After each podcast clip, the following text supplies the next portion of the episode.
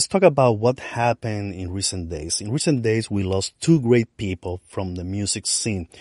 We lost Jorge Morel from the classical guitar scene, and we lost Chick Corea from the jazz scene. And let's let, let me talk a little bit more about in this part from uh, about Chick Corea.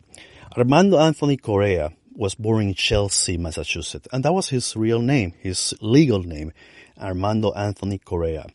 And he was born on June 12, 1941. He began studying piano at the age of four. Early on his development, Horace Silver and Bud Powell were important influences while the music of Beethoven and Mozart inspired his compositional instincts.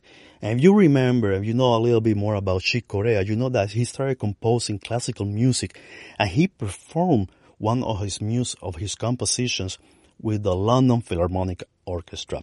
But we will go into that later on.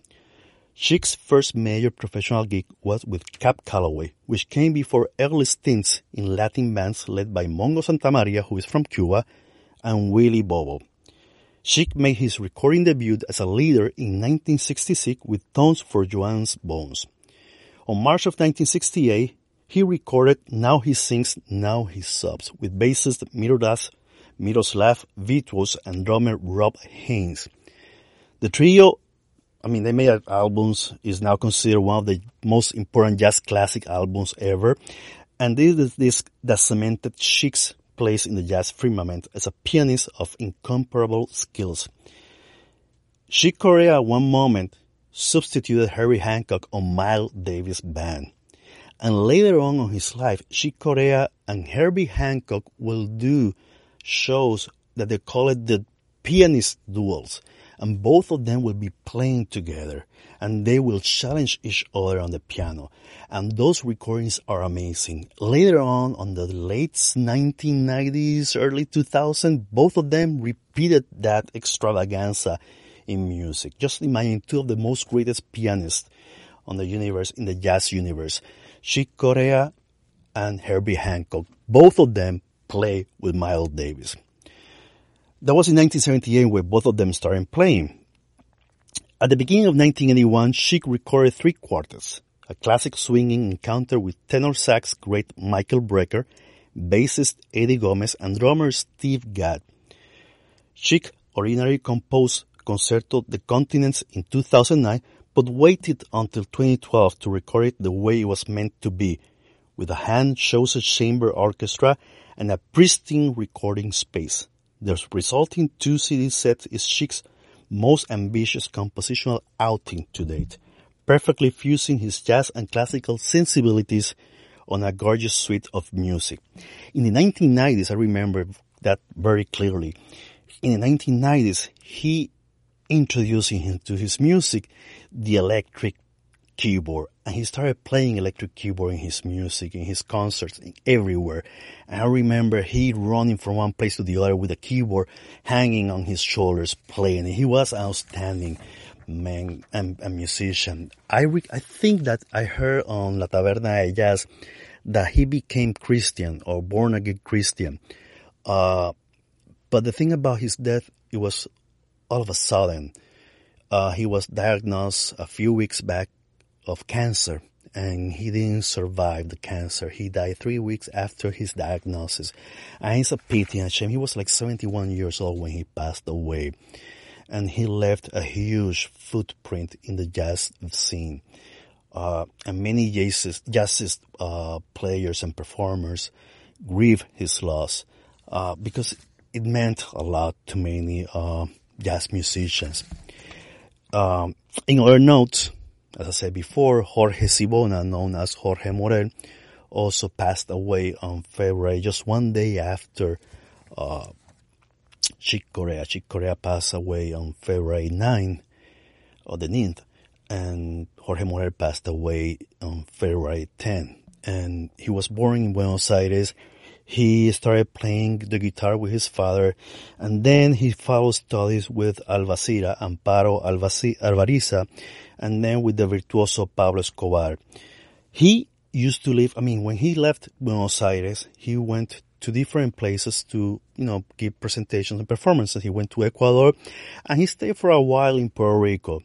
Uh, I remember that uh, I read in the news that he played in Mayagüez and he played in San Juan, and then he decided to move to uh, to New York, where he met Chet Atkins, and he played with Chet Atkins so many times. They were friends, and Chet Atkins will come will call Jorge Morel as George, my friend George Morel. Morel also arranged for guitar the popular, the popular song Misionera by the Argentinian Fernando Bustamante. I have played some of his music, some of his compositions, mostly milongas. And if you're from Argentina, you know that the milonga is similar to the tango. And it's a pity that we lost one of the greatest people uh, in classical guitar music nowadays, one of the few composers uh, from South America that are well renowned and he was still playing in New York. Uh, and we are very sad. I mean, the classical guitar scene is also sad because of this loss.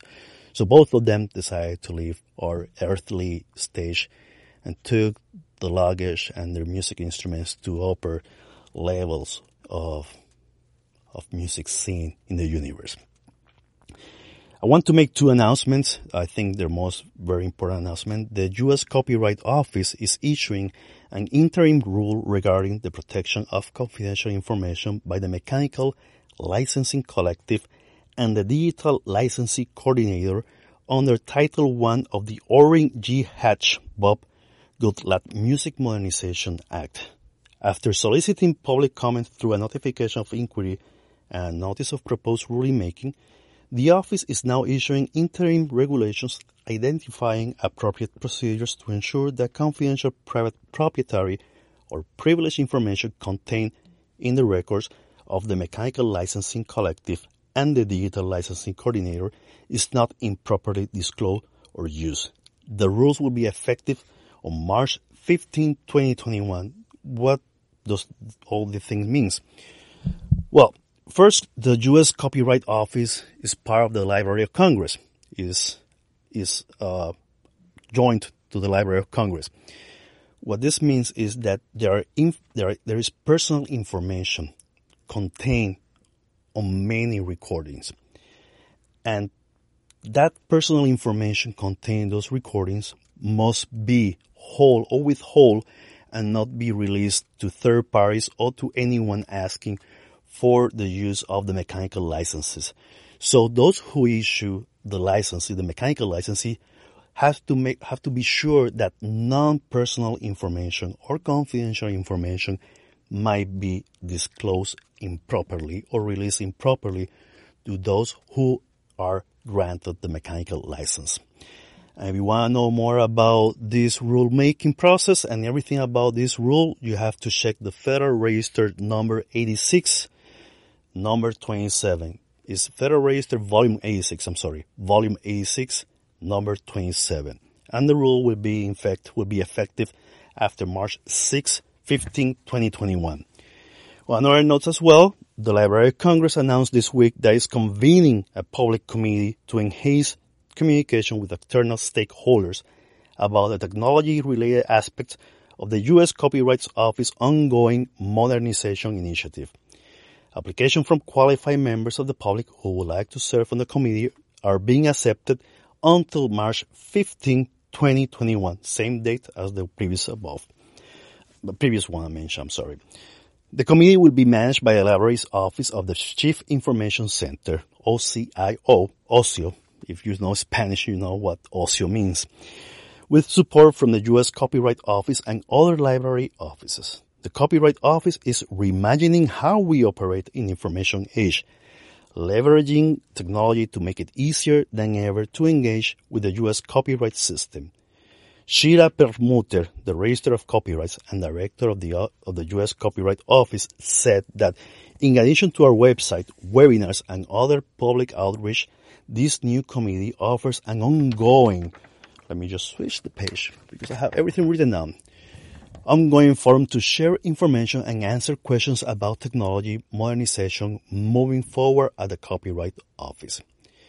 Members of the Copyright Public Modernization Committee will provide feedback to the library on the technology related aspects of the Copyright Office Modernization Initiative. including both Copyright Office IT systems and the broader library IT system that interface with or support Copyright Office operations. Volunteer members will be expected to meet in person or virtually at two open forums a year through the end of the Copyright IT modernization program, expected at the end of the fiscal year 2023.